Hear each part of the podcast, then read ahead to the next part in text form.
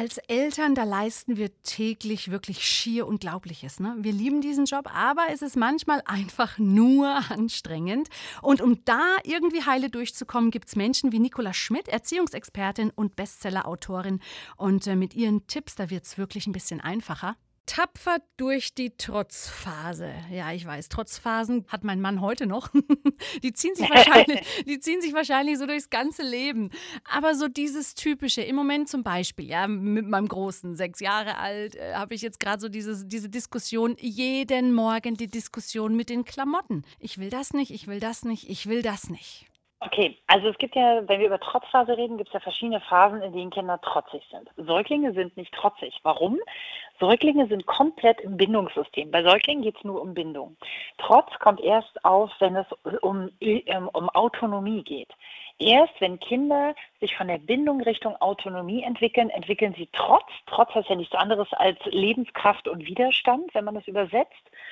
Und ähm, dieser Widerstand heißt, ich bin eine eigene Person, ich möchte die Dinge selber tun und entscheiden. Wir empfinden es als Trotz, weil es unseren Alltag, der sehr durchgetaktet ist und vor allen Dingen darauf basiert, dass die Kinder funktionieren, oft sehr schwierig macht. Aber das liegt auch daran, dass wir in keinem artgerechten Setting sind.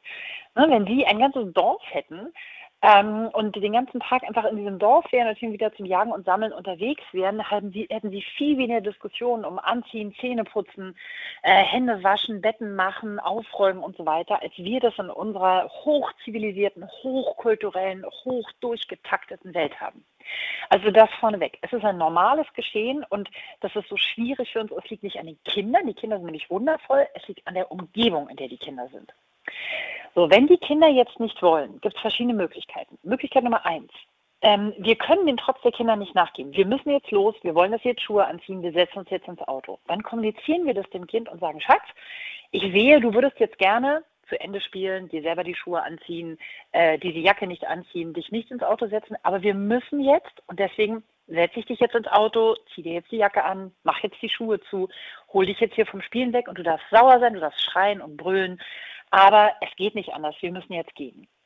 So, dann gibt es die Möglichkeit zu sagen, okay, du kannst, du kriegst eine Option von mir. Möchtest du den blauen Pulli oder den grünen Pulli? Das funktioniert gerade bei Kindern zwischen zwei und vier in der Regel sehr, sehr gut, ähm, wenn sie einfach mitentscheiden wollen können. Sie müssen einfach mitentscheiden dürfen. Oder man sagt, Schatz, ähm, mach's doch einfach so, du ziehst dir die Schuhe im Auto an. Ich setze dich schon mal rein, tu dir die Schuhe ein, dann kannst du in aller Ruhe deine Schnürsenkel ganz alleine binden, aber wir wollen jetzt los bei einem Kind mit sechs Jahren, das zum Beispiel sagt, nee, ich will das alles nicht anziehen, was du mir rauslegst, da können wir ganz andere Wege gehen. Da können wir einfach uns hinsetzen, mal in einer ruhigen Minute und sagen, Schatz, pass auf.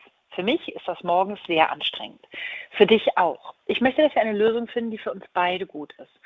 Was schlägst du vor? Was brauchst du, damit du morgens dich so anziehst, dass wir pünktlich aus dem Haus kommen? Ein Kind mit sechs Jahren kann diese Frage beantworten und sie werden erstaunt sein, was für großartige Vorschläge diese Kinder bringen. Einige davon werden Hanebüchen sein. Ich gehe im Schlafanzug zur Schule. Da müssen wir dann sagen, ja, finde ich eine schöne Idee, aber ist in dieser Kultur leider nicht angesagt, ist auch zu kalt, geht nicht. Hast du einen anderen Vorschlag? Und einige Vorschläge werden genial sein. Und dann sprechen wir mit dem Kind ab, was möglich ist, bringen vielleicht auch eigene Lösungsvorschläge, machen einen Plan, machen eine Regel, malen oder schreiben den auf.